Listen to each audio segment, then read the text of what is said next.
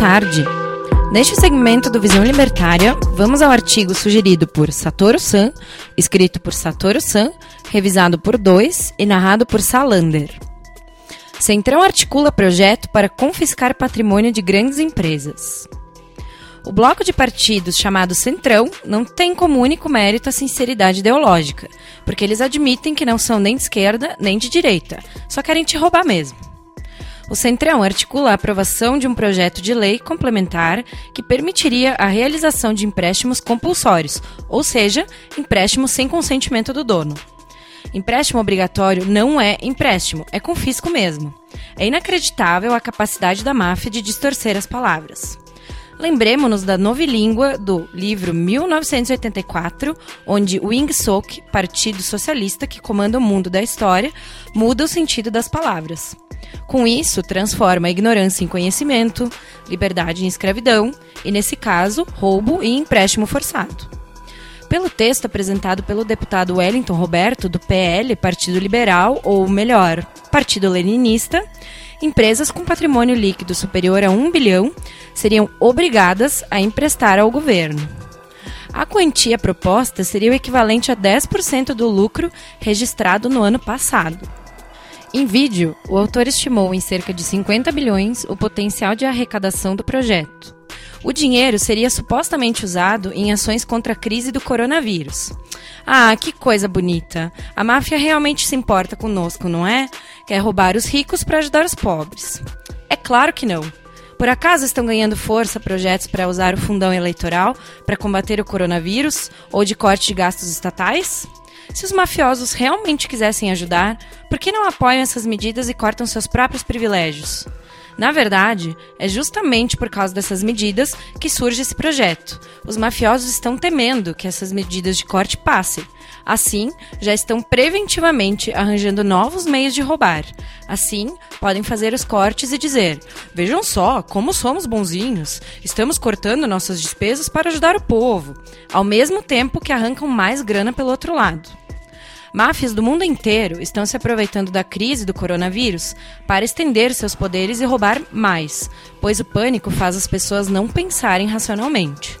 O medo da morte e o desespero nos jogam para decisões emocionais, fazendo com que não consigamos diferenciar ações efetivas de ações pilantras. Basta lembrar que os maiores ditadores da história ascenderam ao poder justamente durante momentos assim. A Alemanha estava destruída pela Primeira Guerra Mundial quando Mr. Bigodinho começou a ganhar popularidade. A máxima, momentos desesperados pedem medidas desesperadas, sempre levou a humanidade a tomar suas piores decisões. Eles sabem que o discurso vamos tomar as propriedades dos ricos para dar aos pobres não cola mais. Todo mundo sabe que é mentira. Todo mundo entende que as propriedades serão tomadas só para benefício da máfia. Então, eles acrescentaram uma linha: Vamos tomar as propriedades dos ricos para dar aos pobres em tempos de crise.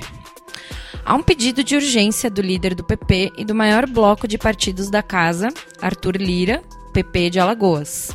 Esse é o mesmo que propôs uma emenda para diminuir o poder do fisco em te roubar, para você ver que mafiosos não têm moral e só ajudam sem querer. Eles estão entre os deputados mais poderosos da Câmara, o que torna o projeto uma ameaça real. Ao contrário daquelas propostas furadas que o pessoal apresenta, onde todo mundo ri e ninguém leva a sério, essa daqui está sendo articulada pelos mafiosos grandes. Eles planejam colocar o projeto para votar direto no plenário. Ué, mas e as comissões? Não tem discussão de pauta, processo democrático? Pergunta o ingênuo senhor bovino gadoso. Acontece que a máfia não segue lei nenhuma. Já existem artimanhas na Constituição que permitem que leis possam ser votadas burlando o processo constitucional. Se for do interesse da máfia, eles fazem o que quiserem. Por isso, já deixam preparado no guardanapo sujo que eles chamam de Constituição furos que permitem burlar a própria lei quando quiserem. A regra permite que o projeto seja apreciado na mesma sessão do requerimento, caso tenha apoio de ao menos 257 deputados ou líderes de bancadas, totalizando esse número de congressistas. A proposta prevê que a máfia teria quatro anos para restituir os recursos e poderia fazer isso em até 12 parcelas anuais. Porém, o Estado não é um bom pagador. A chance de haver calote, especialmente se a máfia estiver com falta de grana, é de quase 100%. Isso já ocorreu na Grécia há um tempo atrás. E mesmo que a máfia realmente pague, o prazo é absurdamente longo. A empresa vai ter que lidar com as perdas no agora e pode nem existir daqui quatro anos. Além disso, a proposta só prevê juros corrigidos na Selic, nada de multas ou juros por atraso no pagamento. Ao invés disso, só correção simples pela inflação, desestimulando ainda mais o pagamento em dia, aumentando as chances da máfia só te enrolar. A medida mostra sua insanidade ao dizer que o empréstimo é sobre 10% do lucro registrado no ano passado. Pode ser que no ano passado, em uma empresa, teve alta por algum evento de mercado, mas que esse ano foi mais fraco por causa da pandemia do vírus chinês. Nesse caso, o impacto no caixa da empresa será ainda mais negativo. Pode ser que essas empresas se endividem ou venham até a falir. E no momento de crise como esse, isso significa deixar milhares de trabalhadores humildes desempregados. Isso também acaba com a segurança jurídica, porque alguém vai investir num país que pode assaltá-lo do nada se quiser?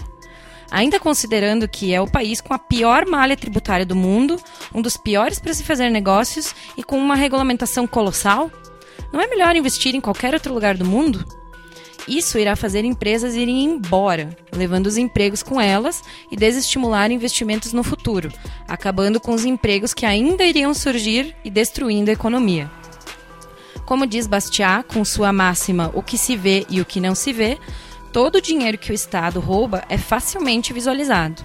Por outro lado, a riqueza que poderia ter sido gerada caso não houvesse o roubo permanece invisível, simplesmente é perdida. O investimento perdido e a crise econômica do pós-coronavírus têm potencial para superar muito mais que os 50 bilhões que supostamente serão arrecadados, na ordem de centenas de bilhões. A projeção da máfia de 50 bilhões não chegará nem perto do valor real. Essa projeção não leva em conta que muitas empresas iriam fugir do país. E sobre as empresas que resolverem ficar, é importante lembrar que grandes empresas não são tão indefesas contra a máfia quanto as pequenas. Elas têm acesso a bons advogados, que podem encontrar uma brecha nos rabiscos estatais para evitar o roubo. Ou elas podem simplesmente dar um jeito de sonegar esse imposto. Com bons contadores, tudo é possível reduzindo em muito a verba que realmente será arrecadada. O agravamento que isso fará na crise do pós-coronavírus tem potencial real de destruir o que restou da economia brasileira, justamente no momento em que ela está mais vulnerável. Quem mais irá sofrer serão os pobres desempregados. Serão os senhores bovinos gadosos que, quando saírem da quarentena, estarão sem o vírus, mas também sem seus empregos. Isso em um país mergulhado no que tem potencial para ser a maior recessão do século XXI. Toda a taxação de grandes fortunas acaba, inevitavelmente, tornando-se uma taxação de grandes pobrezas. Obrigado pela audiência. Se gostou do vídeo, clique em curtir e compartilhe o vídeo em suas mídias sociais. Se inscreva no canal e clique no sininho para ser avisado de novos vídeos. Até a próxima!